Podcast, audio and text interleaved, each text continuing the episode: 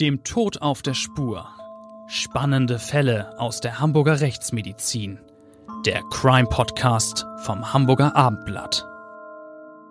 Dieser Podcast wird Ihnen vom GBI Großhamburger Bestattungsinstitut präsentiert, dem Hamburger Original für den konkreten Trauerfall und für die Bestattungsvorsorge.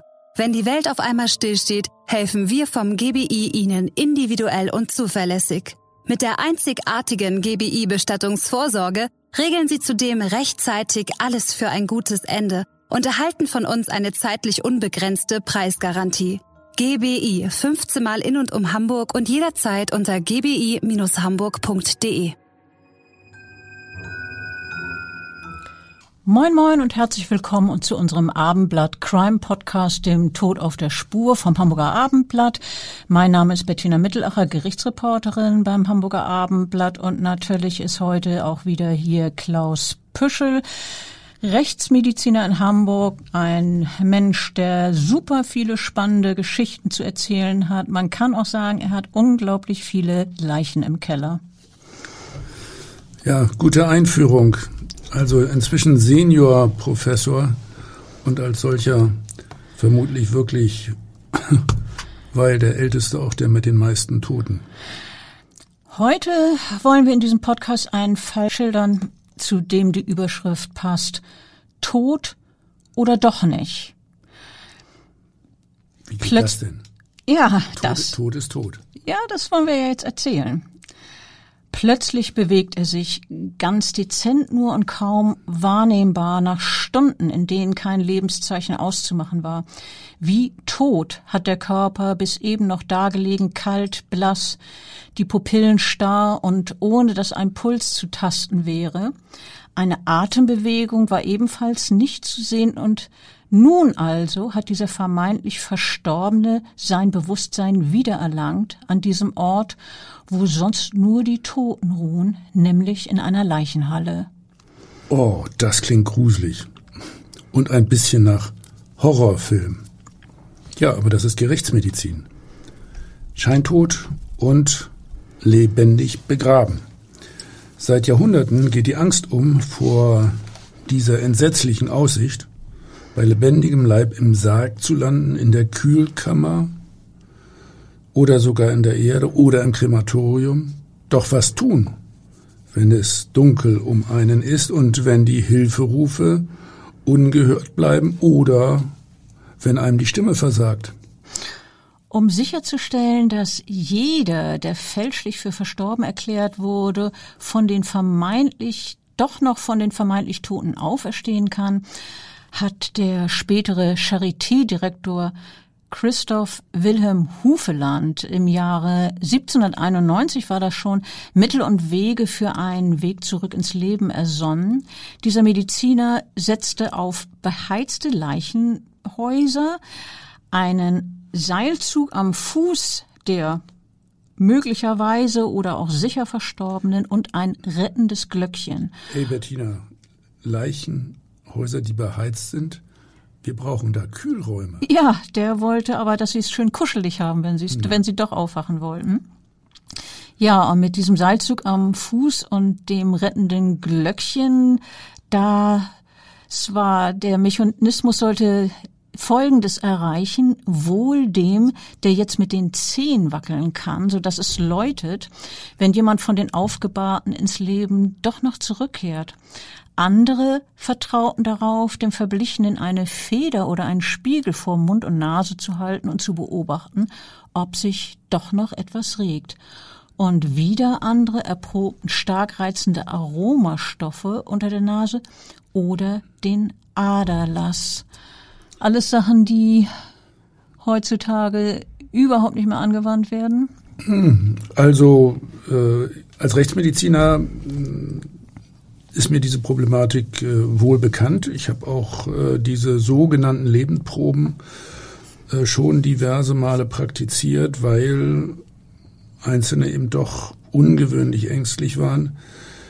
In der Praxis ist das allerdings nach meiner Überzeugung kein reales Problem, kein Thema heute. Aber jetzt wurde ja auch an den Sagen getüftelt. Erzähl mal, wie das war.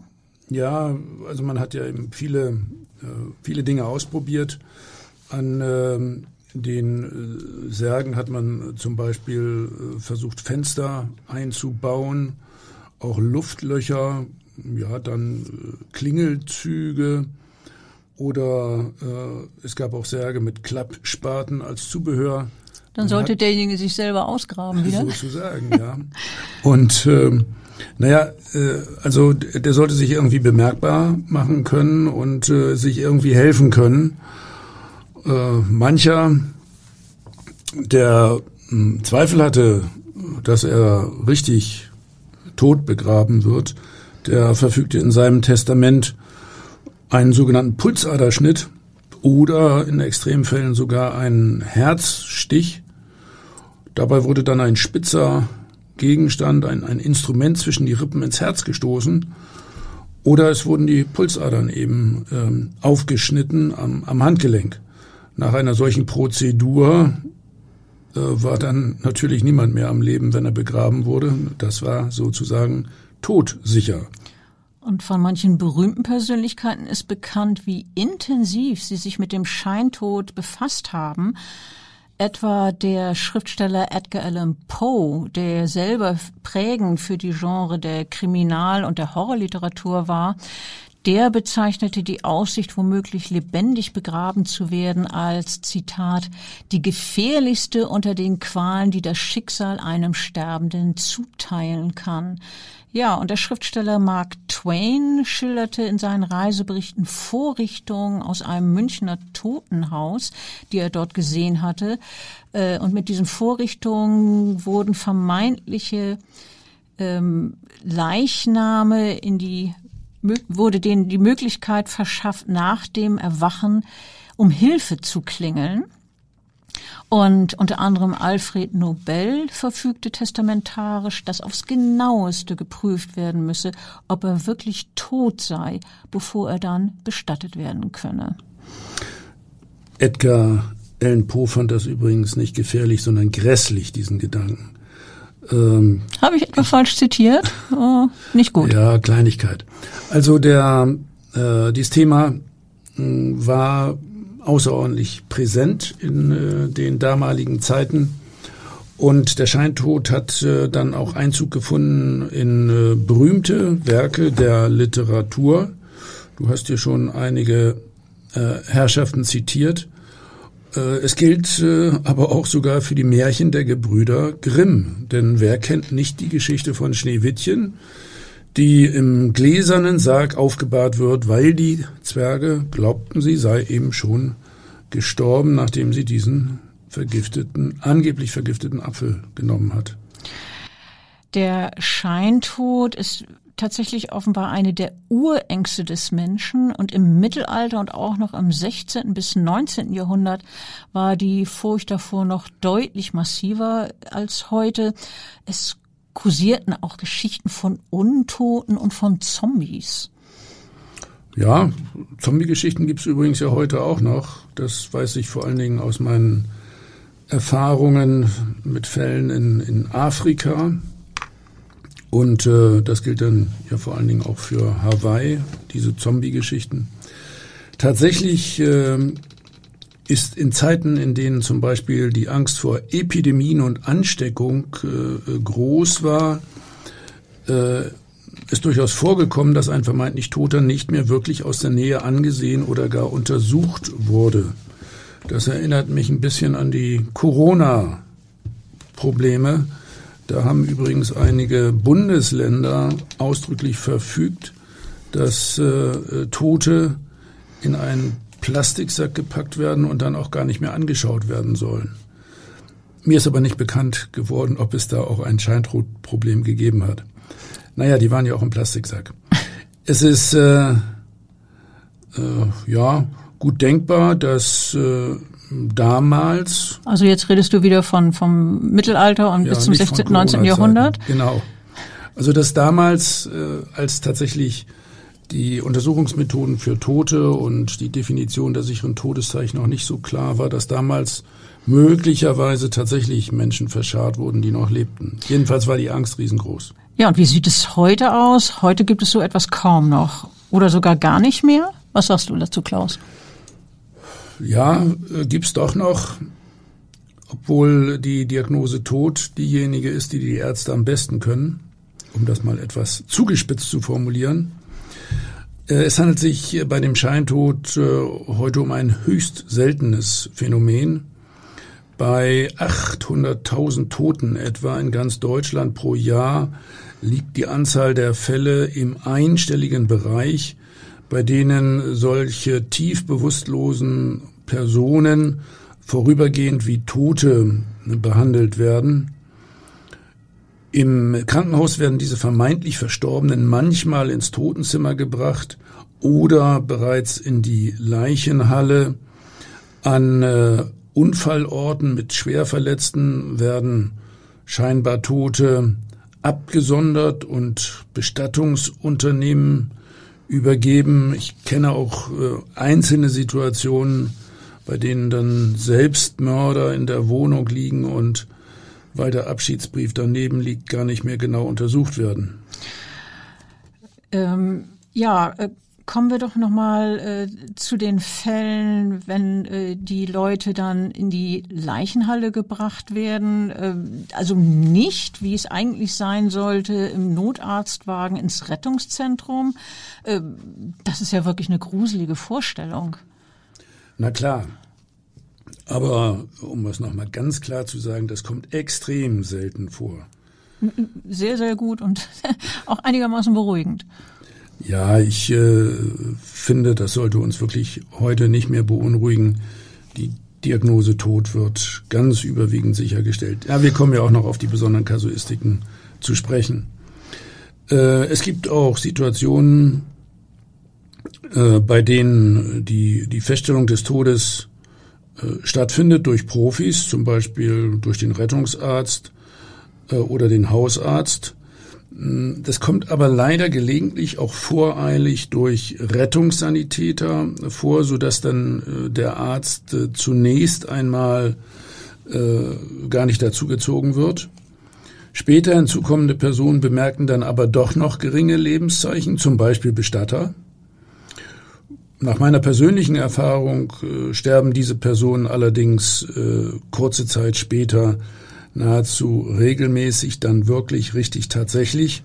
Aber nicht äh, wegen der falschen Behandlung, nenne ich es mal vorher, sondern weil sie ja sterbenskrank waren. Ja, die haben eine sehr, sehr schwere Grundkrankheit, sind in eine tiefe Bewusstlosigkeit verfallen und äh, sind tatsächlich dann nochmal äh, etwas wacher geworden, haben Lebenszeichen gezeigt und sterben dann aber an ihrem schlimmen Leiden.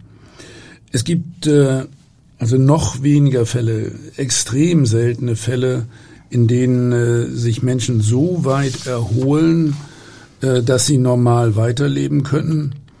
Mir ist äh, aus aktueller Zeit dann äh, kein Fall mehr bekannt geworden, bei dem ein Toter in der Kühlzelle oder in der Leichenhalle oder im Krematorium wieder erwacht ist. Also heutzutage sind das eher Schauermärchen. Beim sogenannten Scheintod handelt es sich doch um einen Zustand tiefer Bewusstlosigkeit, bei dem der Körper völlig leblos erscheint, oder Klaus? Ja, äh, dieser Schwebezustand wird äh, als Vita Minima bezeichnet, also Leben auf niedrigstem Niveau, aber eben doch noch Leben. Das Herz schlägt noch, ganz schwach, ganz langsam. Atmung findet noch statt, ebenfalls sehr langsam, sehr flach, so dass man also Ausschläge am Brustkorb nicht sieht, dass man nichts tastet. Also auch für Mediziner nicht sichtbar oder tastbar? Also bei einer äh, üblichen äh, Untersuchung äh, äh nicht. Wenn man technische Untersuchungsmethoden äh, hinzuziehen würde, also zum Beispiel ein Ultraschallgerät oder ein äh, EKG, dann ähm, würde man allerdings etwas äh, bemerken oder auch wenn man tatsächlich äh, in den Atemwegungen, Atemwegungen Messungen macht, Atemwegen, dann äh, würde man äh, dort tatsächlich einen Luftfluss feststellen können und Veränderungen der Konzentration von Sauerstoff und Kohlendioxid. Und wie ist es jetzt ähm, bei diesem äh, Vita Minima, von der, dem du vorhin erzählt hast, wie ist es mit den Pupillen und, und der Haut eines solchen Menschen? Naja, die Pupillen sind äh, weit und lichtstarr. Die Haut ist blass und, und kühl. Die Person liegt völlig reglos da.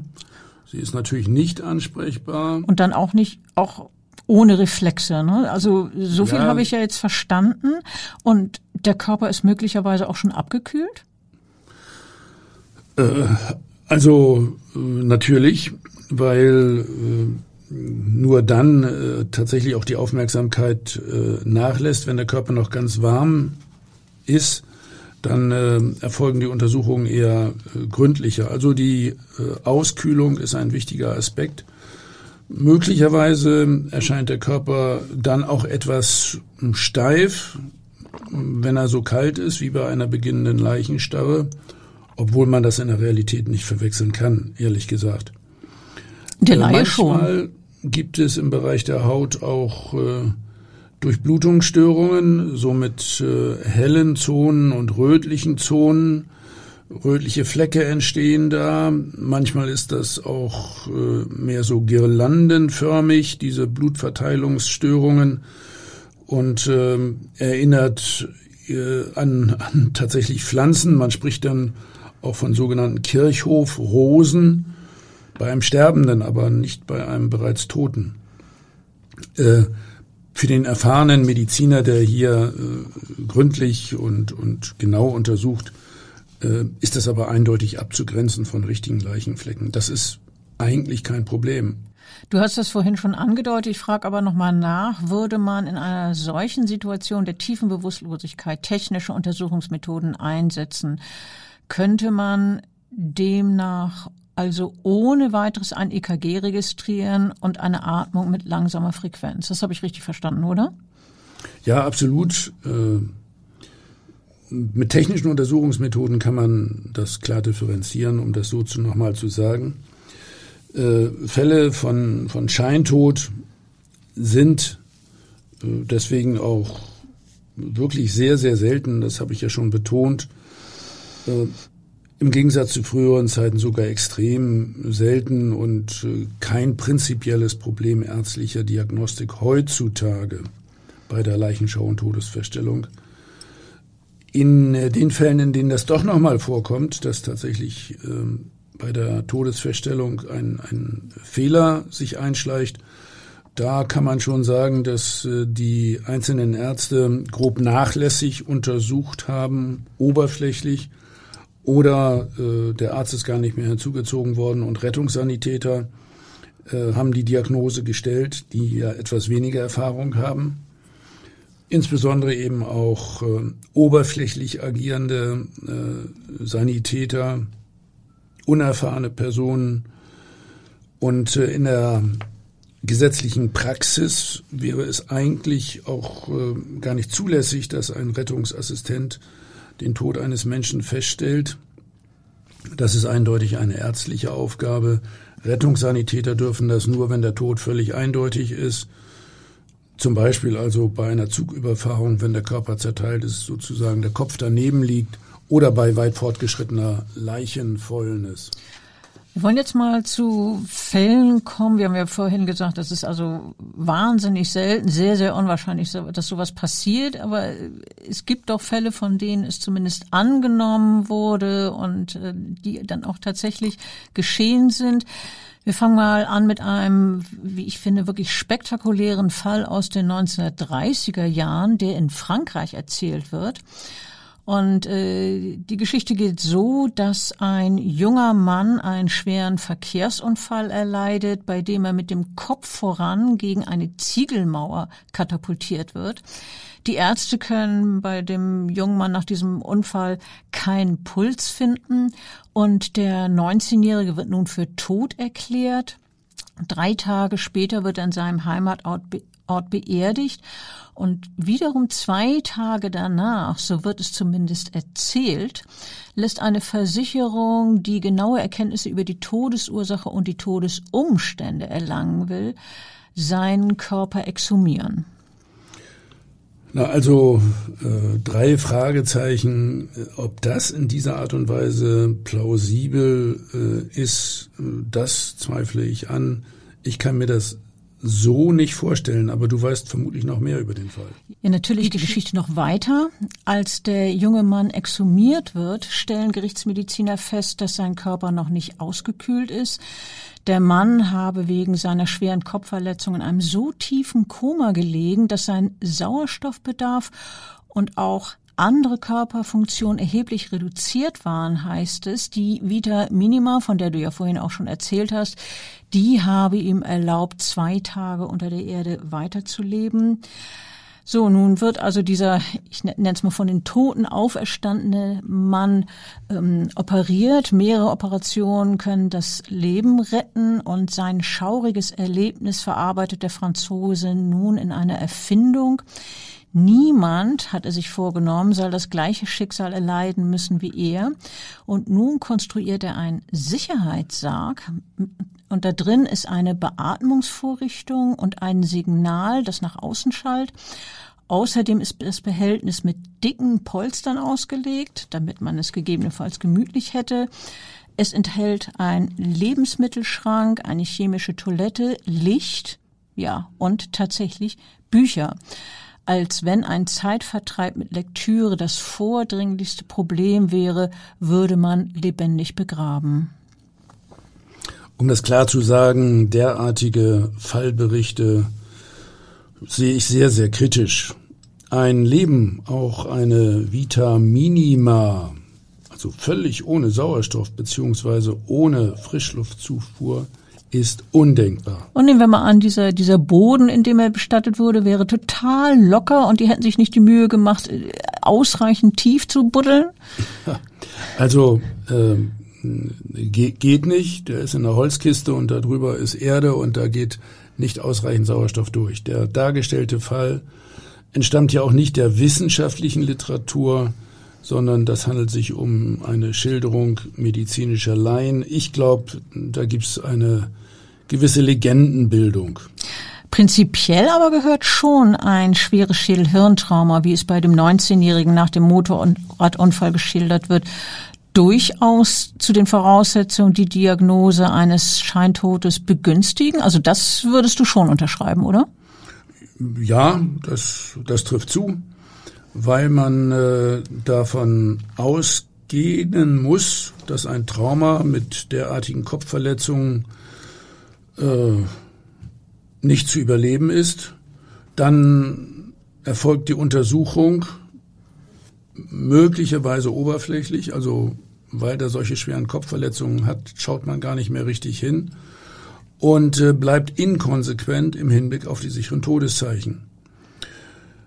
Wir Rechtsmediziner hier in Hamburg, die wir jedes Jahr etwa 30.000 Tote sehen, erleben es allerdings nur alle paar Jahre einmal, dass die Todesfeststellung vorschnell erfolgt ist ich habe früher in Vorlesungen zuweilen von einem Fall aus den 1960er Jahren erzählt, als ein Sektionsgehilfe im Vorraum der Leichenhalle noch Lebenszeichen bei einem eingelieferten Scheintoten bemerkt hat. Ja, und was passierte dann? Naja, äh, als der Sektionsgehilfe da aufmerkt, äh, folgt dann sofort ein Rettungseinsatz der Anästhesisten des Universitätsklinikums.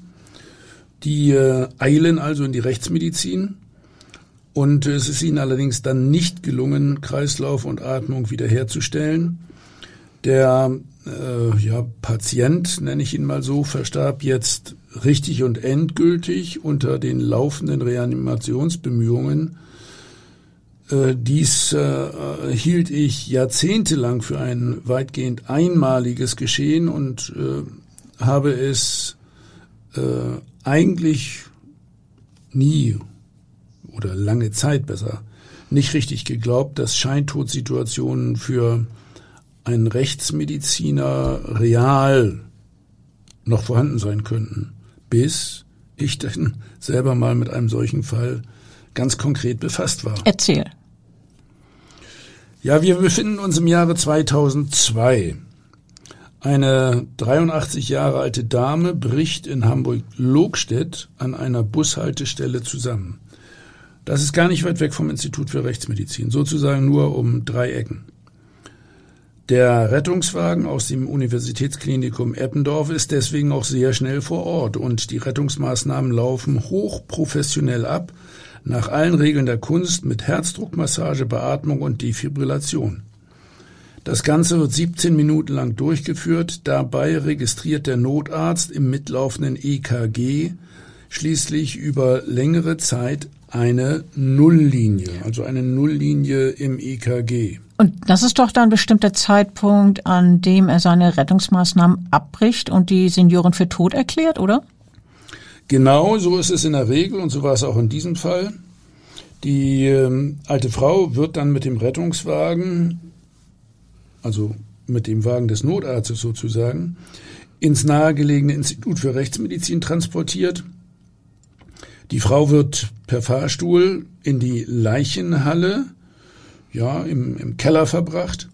Seit der Todesfeststellung sind jetzt, weil das so dicht beieinander liegt, eben nur 33 Minuten vergangen. Bei der Übergabe der scheinbar toten Frau an äh, die Mitarbeiter des Instituts für Rechtsmedizin bemerken die Rettungssanitäter jetzt und auch die Sektionsassistenten, dass sich der Brustkorb der scheinbar Toten ganz leicht hebt und senkt. Man kann jetzt. Gruselige Vorstellung, oder? Ja, oder, oder bizarr. war das dann sogar noch so unter einer Decke. Man, äh, da wird ja so ein weißes Tuch drüber gedeckt und das kam dann eben äh, ganz dezent rauf und runter. Und dann hat man das angelüftet. Das kann man sich richtig so bildlich vorstellen. Man kann dann jetzt beim äh, genauen Abhorchen auch einen sehr langsamen Herzschlag feststellen. Daraufhin wird äh, wie üblich die Rettungskette alarmiert. Es werden Anästhesisten und Rettungsmediziner des UKE verständigt. Im Institut wird der diensthabende Arzt schnellstmöglich herbeizitiert. Ja, und das bist in diesem Fall nun ausgerechnet du gewesen. Ja, in der Tat, äh, wie sich das für einen Institutsdirektor gehört. Allzeit bereit. Genau, ich war im eigenen Institut unterwegs, im äh, äh, Flur im Erdgeschoss, ganz in der Nähe, als äh, aus dem Bereich der Rezeption der Hinweis äh, auf diese ja, scheintote Frau im Keller kommt. Man weiß natürlich noch nicht genau Bescheid, aber äh, mir wird der Hinweis gegeben, ich werde jetzt dringendst gebraucht, also Chef ab in den Keller. Ich eile nach unten und äh, sehe äh, dann äh, ja auf einen Blick, dass bei der Patientin der Beatmungstubus glücklicherweise noch liegt. Über dieses Gerät findet jetzt eine erneute Beatmung mit dem Beatmungsbeutel statt und äh, die Rettungssanitäter führen dann äh, parallel dazu eine Herzdruckmassage durch. Diese wird auch zeitweise von äh, mir übernommen. Zugleich wird von mir auch noch die liegende Infusion aktiviert. Also ich habe sozusagen dann eine Tote beatmet, habe Herzdruckmassage gemacht und eine Infusion angeschlossen. War alles aber gut vorbereitet. Ja, und wie lange wart ihr nun allein in dieser Situation, bis die Rettungsmannschaft des UKE eintraf? Na, hier funktioniert das Alarmierungssystem äh, natürlich sehr gut. Also innerhalb von sechs bis sieben Minuten waren die Notfallmediziner vor Ort und äh, haben dann sofort die Patientin übernommen. Äh, sie sind auch weiterhin erfolgreich. Die 83-Jährige wird von ihnen mitgenommen in die Notaufnahme und dann tatsächlich lebend auf die Intensivstation gebracht. Hier erfolgen die weitergehenden Maßnahmen immer weiter Beatmung, dann Herz- und Kreislaufstützende Medikamente und Infusionen. Man stellt jetzt fest, dass die Frau einen schweren Herzinfarkt erlitten hat. Die Herzfunktion erlahmt zunehmend. Schließlich verstirbt die Seniorin sechs Stunden später nach einem jetzt irreversiblen Herz-Kreislauf-Versagen. Für einen Rechtsmediziner ist das eine sehr ungewöhnliche Situation. Ja, ich stelle mir das gerade so vor. Ich meine, wir, wir, reden von einer Situation im praktisch im Keller der Rechtsmedizin und normalerweise haben deine, ich nenne es mal Patienten ja äh, keine Eile. Und nun bist das, du in einer vollkommen ja, das, anderen Situation. Das ist surreal. In der Leichenhalle habe ich wirklich schon Tausende von Toten untersucht. Eine erfolgreiche Reanimation bei einem Scheintoten in den Räumen des Instituts habe ich allerdings nur dieses eine Mal praktiziert. Ja, und wie läuft diese Reanimation nun ab? Ich meine jetzt nicht äh, technisch, sondern handelt man da quasi instinktiv oder ist das eine befremdliche Situation, in dem du dich jetzt erstmal, ich sag mal, sortieren musstest? Naja, also ich bin ja äh, dafür geschult, äh, durch mein Studium und auch durch regelmäßige Erste-Hilfe-Kurse. Wir äh, bereiten uns auch im Institut für Rechtsmedizin immer wieder auf solche Situationen vor. Wir müssen schon mal damit rechnen, äh, dass auch Angehörige eventuell im Angesicht des Todes kollabieren, also Institutsfremde. Deswegen äh, sollten wir medizinische Maßnahmen zur ersten Hilfe immer parat haben, auch entsprechende technische Geräte. Naja, und im ersten Moment denkt man dann auch nicht weiter darüber nach, es geht ja jetzt nur darum zu reanimieren. Äh, die Routine läuft ab. Eine professionelle Routine, ne? Ja, klar. Im Nachhinein ist das eine schaurige Vorstellung, aber natürlich auch total interessant. Ja, stell dir noch mal vor, im Vorraum vor der Kühlzelle, in der sonst ausschließlich Tote liegen, also jederzeit 60 bis 100 Tote, da wird dann eine Person erfolgreich reanimiert und äh, ich kann mich selber dabei noch ja, sinnreich betätigen. Und wie geht das jetzt weiter mit dieser Frau? Ähm, die wird reanimiert, äh, ins, ins, Krankenhaus dann gebracht, äh, aber leider ist sie dann doch verstorben? Ja, ich habe äh, später diesen Fall selbst näher untersucht. Äh, die Frau hatte einen sehr, sehr ausgedehnten Herzhinterwandinfarkt und zwar infolge einer Blutgerinnselabscheidung in der rechten Herzkranzarterie. Das Herz der Frau war deutlich vergrößert und vorgeschädigt durch vorangegangene Infarkte. Ja, das klingt auch für mich als medizinischen Laien so, als wäre sie so oder so nicht mehr zu retten gewesen. Aber äh, was mir überhaupt nicht klar ist, was hatte denn nun für ihr plötzliches Erwachen aus diesem Scheintod gesorgt? Was, was ist da medizinisch abgelaufen? Ja, im äh, medizinalen Bereich spricht man von einem sogenannten Lazarus-Phänomen. Ja, Lazarus ist ja der Mann, der von den Toten aufgeweckt wurde mhm. durch Jesus. In der Medizin bedeutet das, äh, dass bei einem Herzen, welches schon stehen geblieben ist, der Herzschlag noch einmal neu einsetzt, wenn jetzt sauerstoffreiches Blut an den sogenannten Sinusknoten gelangt. Äh, das ist das Reizleitungszentrum, Reizbildungszentrum im Herzen. Dieser Sinusknoten liegt im rechten Herzvorhof im Einmündungsbereich der oberen Hohlvene. Wenn äh, dann beim Abtransport äh, einer scheintoten Person durch die Bewegung des Körpers wenn der Körper also von den Mitarbeitern des Bestattungsunternehmens angepackt wird und in den Sarg verbracht wird, ähm, also wenn diese Bewegungen stattfinden, dann kann das so sein, dass im Herzvorhof noch einmal vergleichsweise sauerstoffreiches Blut in den Bereich des Sinusknotens schwappt und dass das Herz dann wieder anfängt zu schlagen. Also so, praktisch so als, als Reizauslöser dann? Ja, äh, Reizauslöser ist diese Transportmaßnahme, das Bewegen des Leichnams. Und das ist bis zu etwa zehn Minuten nach Einsetzen des Herzstillstands theoretisch noch möglich. Gibt es äh, weitere solche Fälle aus Hamburg, von denen du noch berichten kannst? Einzelne weitere Fälle sind äh, in der Tat vorgekommen.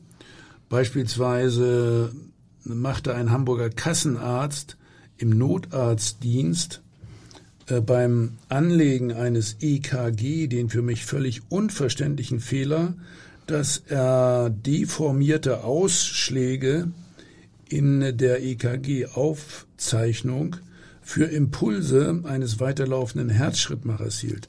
Wie soll man das? Dann also das Herz ist stehen geblieben und nur noch der Schrittmacher äh, leitet die Impulse oder gibt die Impulse. Okay, also er dachte, das Herz schlägt nicht mehr, der Schrittmacher arbeitet und und ja und das hat er missverstanden und deshalb eine falsche äh, Diagnose gestellt.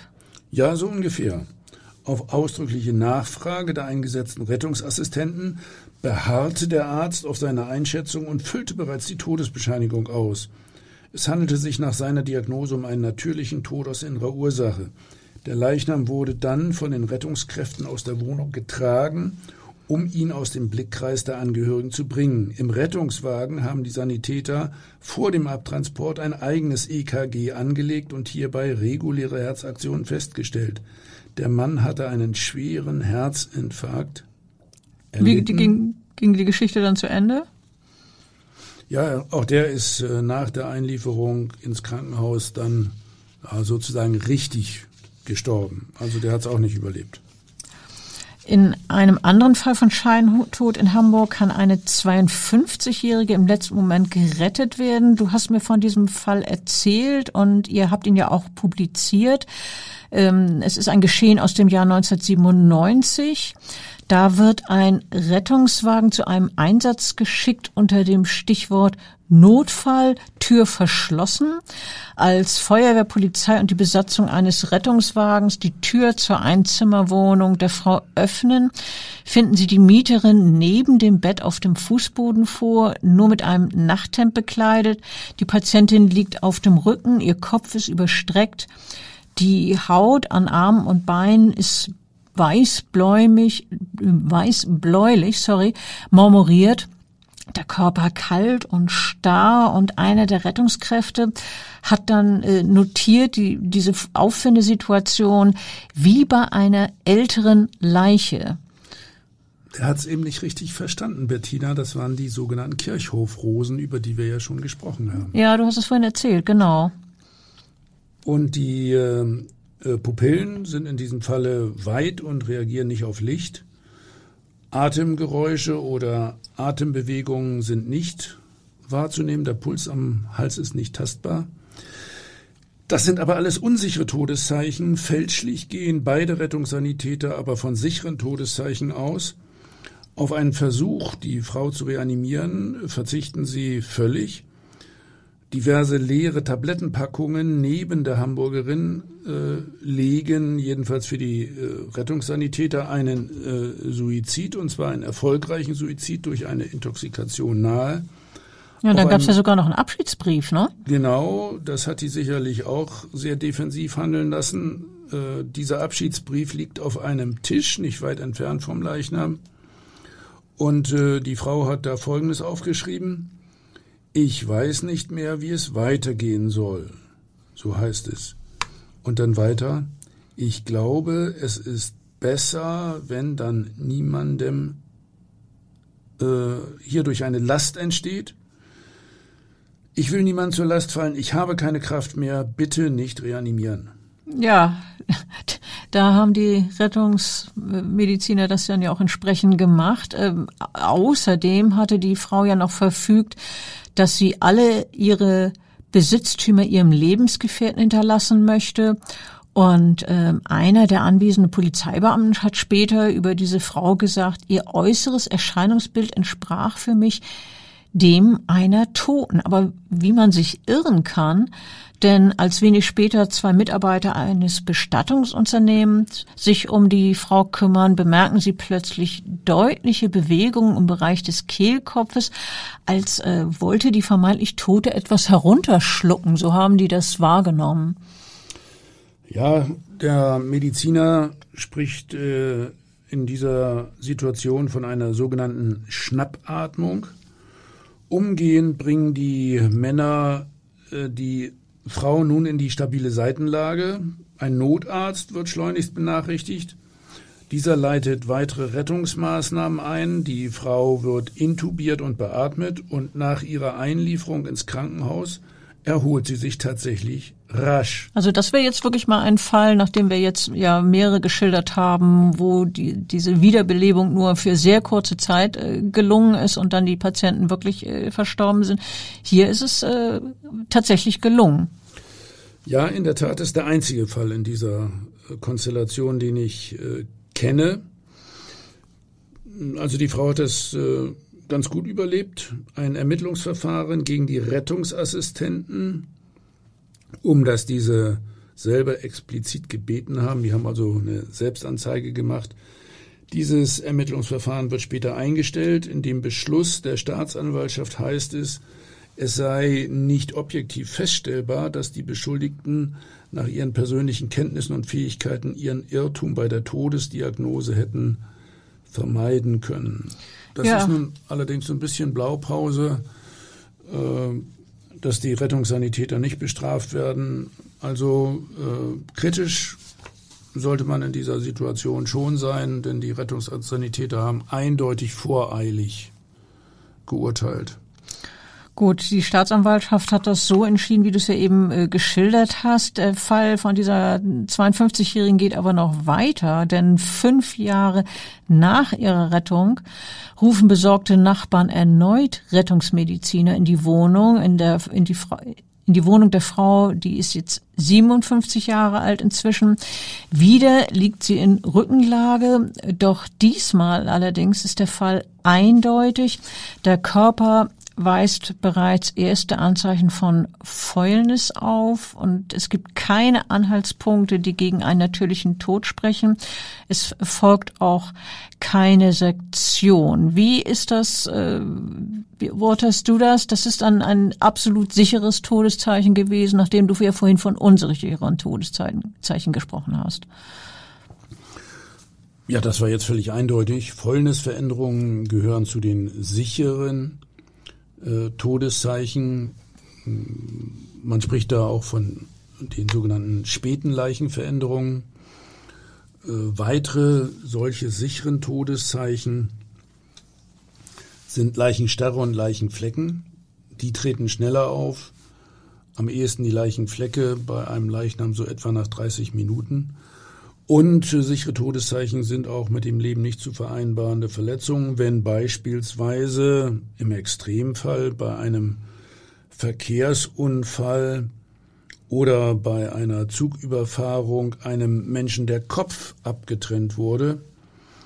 Unsichere Todeszeichen, lass mich die nochmal wiederholen, das sind äh, unter anderem äh, lichtstarre Pupillen, also keine Reaktion auf einfallendes Licht, Auskühlung des Körpers, ein nicht messbarer Puls, keine wahrnehmbare Atmung, Reflexlosigkeit, ja, und ähm, darauf darf man sich, wie unsere Beispiele zeigen, unter keinen Umständen verlassen. Wir müssen unbedingt sichere Todeszeichen wahrnehmen, wenn wir den Tod eines Menschen feststellen. Ja, und ab wann sind denn die ersten sicheren Todeszeichen zu erkennen? Du hast es vorhin schon kurz angedeutet. Kannst du das noch mal ein bisschen ja, noch ausführen? Einmal etwas systematischer. Die Leichenflecke, die beginnen etwa 20 bis 30 Minuten nach dem Eintritt des Todes. Am besten kann man sie so im oberen Rückenbereich und im Nacken sehen, also jedenfalls in den Körperregionen, die nach unten weisen, die sogenannten abhängigen Regionen. Die Leichenstarre ist als erstes im Kiefergelenk feststellbar und äh, dort ungefähr nach zwei bis drei Stunden zu ertasten. Sowas sieht man dann ja tatsächlich auch manchmal im Fernsehkrimi, dass der Rechtsmediziner dann am Tatort äh, an den an den Kiefer greift. Also das ist dann tatsächlich so wie im wissenschaftlich richtigen, echten Leben. Das machen die dann gut im, im, im Fernsehkrimi. Ja, im echten Leben mit echten Toten, äh, wenn es dann richtige Ärzte tun. Nochmal äh, zu dem Thema Rettungsmannschaften. Die haben in der Regel äh, nicht die Zeit, äh, eine Stunde oder sogar länger zu warten, bis sichere Todeszeichen vorliegen habe gesagt, Leichenflecke erst nach 20, 30 Minuten, manchmal noch später. Die werden natürlich dringend dann möglicherweise zu einem nächsten Einsatz gebraucht, ne? Genau, die äh, müssen dringend zum nächsten Einsatzort hinfahren, um dort eventuell Leben zu retten. Deshalb gilt unter anderem in Hamburg mittlerweile die Regel, dass ein EKG geschrieben und dieses über zehn Minuten auf der Ableitung eine Nulllinie zeigen muss. Also EKG eindeutig überhaupt keine elektrische Aktion für mindestens zehn Minuten. Dann kann vom sicheren Tod ausgegangen werden. Das äh, gilt äh, selbstverständlich nicht notwendigerweise, also dieses Anlegen des EKG, wenn die sicheren Todeszeichen bereits eindeutig sind. Man muss sich bloß damit auskennen, ja, man muss was davon verstehen, das ist wichtig. Ja, und doch auch dann, wenn das Ableben eines Menschen sicher, professionell und vor allen Dingen zutreffend festgestellt wird, kann es noch zu Ereignissen kommen, die einen Beobachter wirklich erschaudern oder auch gruseln lassen. Wenn etwa bei einem viele Jahre späteren Öffnen des Sarges, zum Beispiel bei einer Exhumierung, Unregelmäßigkeiten im Holz des Sargdeckels festgestellt werden, sind dies etwa Kratzspuren eines noch Lebenden gewesen, der um Luft ringend verzweifelt noch versucht hat, seinem engen Gefängnis zu entkommen, bis seine Kräfte erlahmten und er dann, ja, man muss es sagen, jämmerlich ersteckte? Aber ich glaube, das sind dann äh, schauerliche Vermutungen, die nicht stimmen. Sehr wahrscheinlich war das Holz von vornherein nicht makellos. Aber es gibt auch weitere Sachen, die einen zumindest äh, nachdenklich machen, oder? Ja, aber die meisten Dinge sind äh, einfach zu erklären. Also wie auch diese Unregelmäßigkeiten da im Holz. Äh, zum Beispiel auch eine verkrümmte Körperhaltung, die an einen schmerzhaften Todeskampf denken lässt äh, hat eine ganz natürliche Erklärung. Äh, das lässt sich auf Fäulnisprozesse mit Gasbildung und dadurch bedingte Veränderungen der Körperposition zurückführen. Äh, also beispielsweise fallen auch die, die Hände, die ja meistens vor dem vor der Brust gefaltet werden, dann seitlich herab, wenn der Brustkorb anschwillt durch Fäulnisgas. Ein weiteres Beispiel ist das scheinbare Wachsen von Fingernägeln. Äh, ja, da stellt man scheinbar tatsächlich fest bei Verstorbenen im, im Sarg, aber das weist ebenfalls nicht auf Lebensäußerungen hin. Was ist da tatsächlich die Grundsatz? Äh ja, das sind Vertrocknungsprozesse äh, im Bereich der Fingerkuppen die dazu führen, äh, dass die äh, Fingernägel dann weiter vorzustehen äh, scheinen. Ja, also man muss äh, insgesamt sagen, es gibt diverse natürliche Prozesse, äh, die zur Vergänglichkeit unseres Körpers dazugehören, vor allen Dingen die späten Leichenveränderungen und äh, die erklären dann auch Veränderungen im Sarg. Ja, also da, das siehst du natürlich ganz aus Sicht des Wissenschaftlers, ist ganz klar. Aber du hast auch andererseits Verständnis dafür, wenn es immer noch Menschen gibt, die sich dafür fürchten, sie könnten lebendig begraben werden, oder? Ja, ein gewisses Verständnis habe ich schon dafür. Das äh, ist ja übrigens auch etwas, äh, was mich beruflich schon beschäftigt. Und äh, ja, manchmal ist das sogar eine Arbeitsbeschaffungsmaßnahme. Naja, während meiner mehr als 40 Jahre in der Rechtsmedizin bin ich äh, tatsächlich äh, auch mehrere Male gebeten worden, persönlich sicherzustellen, dass äh, Menschen wirklich ganz eindeutig verstorben waren, dass sie also richtig tot waren. Teilweise haben sie das ähm, übrigens selber bestimmt. Ähm, teilweise hatten die Angehörigen daran ein großes Interesse. Äh, in einzelnen Fällen wurden ausdrücklich auch technische Untersuchungsverfahren äh, gewünscht. Und äh, in Einzelfällen habe ich äh, aber auch die früher eingesetzten sogenannten Lebendproben hier angeboten und äh, wir den Angehörigen ja, darüber rückgemeldet. Ja, wir haben das ja eingangs äh, geschildert. Wir haben da unter anderem diesen sogenannten Pulsaderschnitt erwähnt, der früher öfter angewandt wurde, um einen sicheren Tod festzustellen. Meinst du solche Methoden jetzt? Das ist ein Beispiel. Äh, ich erinnere mich äh, aber auch an einige Fälle, äh, ja, bei denen andere Maßnahmen eingesetzt wurden. Immerhin bei mehreren alten Menschen habe ich diesen Pulsaderschnitt durchgeführt. Ich habe mit dem Skalpell die große Schlagader auf der Speichenseite am Handgelenk geöffnet und damit dokumentiert, dass sie sicher nicht mehr äh, pulsierte. Zum Teil habe ich das auch mit Bildern äh, dokumentiert. Und nochmal, einzelne Menschen legen so etwas tatsächlich äh, ausdrücklich als ihren letzten Willen schriftlich nieder. Und nur dann machst du das natürlich auch so. Naja, äh, ich kenne mich ja aus mit Leichenflecken und Leichenstarre äh, und verlasse mich da äh, auf diese sicheren Todeszeichen. Ne?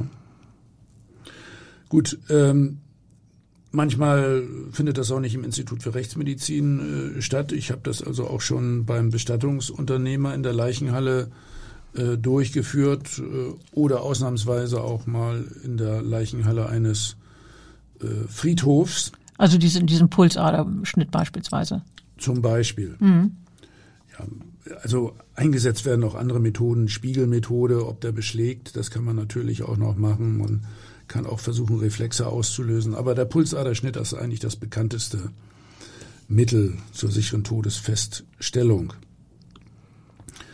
Äh, und ich muss sagen, also ich respektiere auch als naturwissenschaftlich denkender Mediziner äh, diesen letzten Willen äh, von Menschen oder ich respektiere auch diesen Wunsch von Angehörigen, die irgendwie innerlich verunsichert sind und die dann ähm, meine, ja, meine Kenntnis ganz dankbar wahrnehmen. In gewisser Weise rührt mich das auch.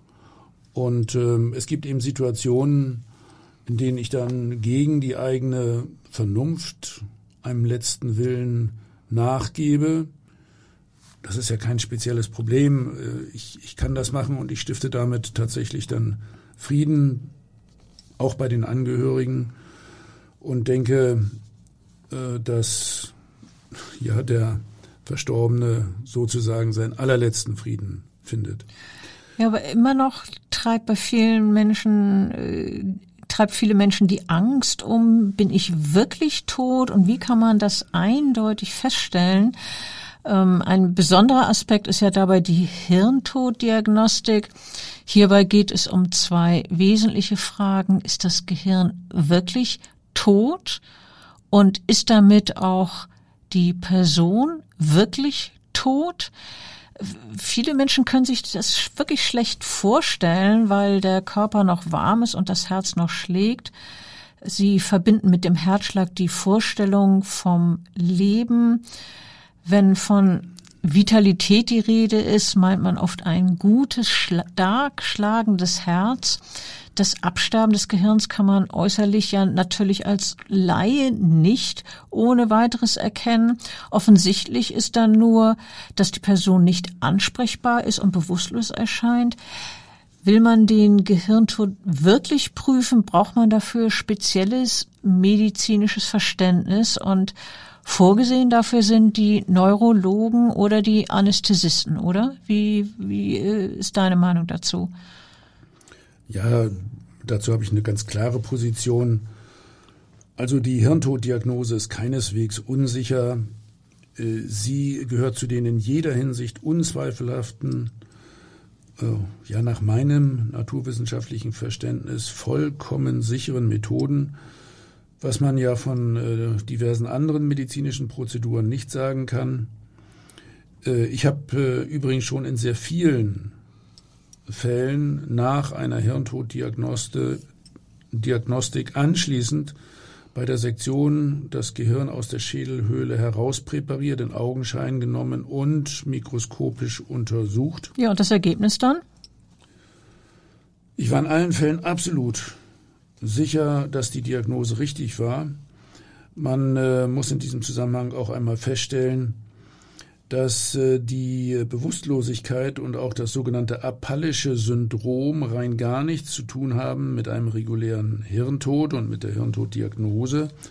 Beim Hirntod ist es ausgeschlossen, dass jemand wieder aufwacht.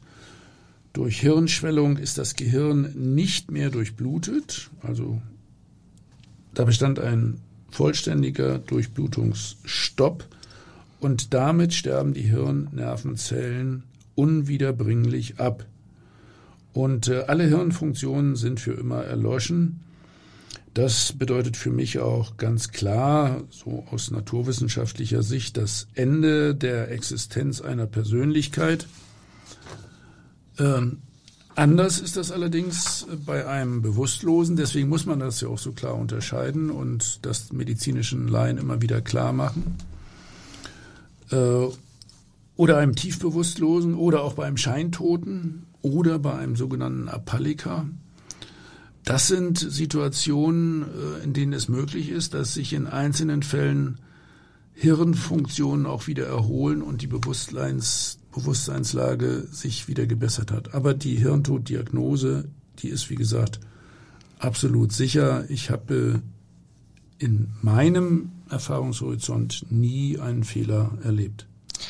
Wir sollten vielleicht noch eine Situation äh, heute ergänzen. Die Lehre vom Sterben und von Tod heißt übrigens Thanatologie und das Wort kommt von dem altgriechischen Begriff Thanos her, ähm, dem Gott des Todes. Was ist dann für dich das Fazit unserer heutigen Geschichte? Na, als erstes muss ich nochmal sagen, dass wir äh, diese Problematik ja in einem unserer Bücher dargestellt haben. Das heißt dann bezeichnenderweise auch der Tod gibt keine Ruhe. Faszinierende Fälle aus der Rechtsmedizin. Und im Hinblick auf mein eigenes Fazit, um das nochmal ganz klar zu sagen, die Angst vor dem Scheintod und dem lebendig begraben werden das gehört in die Zeiten früherer Jahrhunderte. Heutzutage äh, kann man sicher sein, äh, wirklich äh, bezüglich der Todesfeststellung. Heutzutage erfolgen in allen zivilisierten Ländern die Untersuchungen im Hinblick auf Sterben und Tod so sorgfältig, dass äh, Fehler eine extreme Rarität darstellen. Also Fazit, wir können wirklich in Frieden ruhen, jedenfalls in dieser Hinsicht. Jedenfalls in diesem Sinne, sonst hätte ich es jetzt auch sonst noch ergänzt. Ähm, vielen Dank. Das war jetzt wirklich mal ein Ausflug in eine ganz spezielle äh, Teilregion die, der Rechtsmedizin, auch äh, super spannend.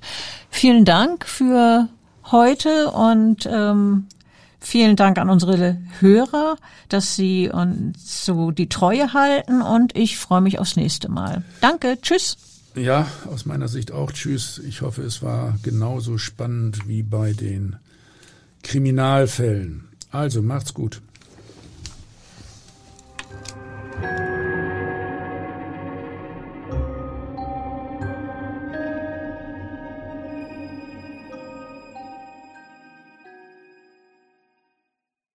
Weitere Podcasts vom Hamburger Abendblatt finden Sie auf abendblatt.de slash podcast.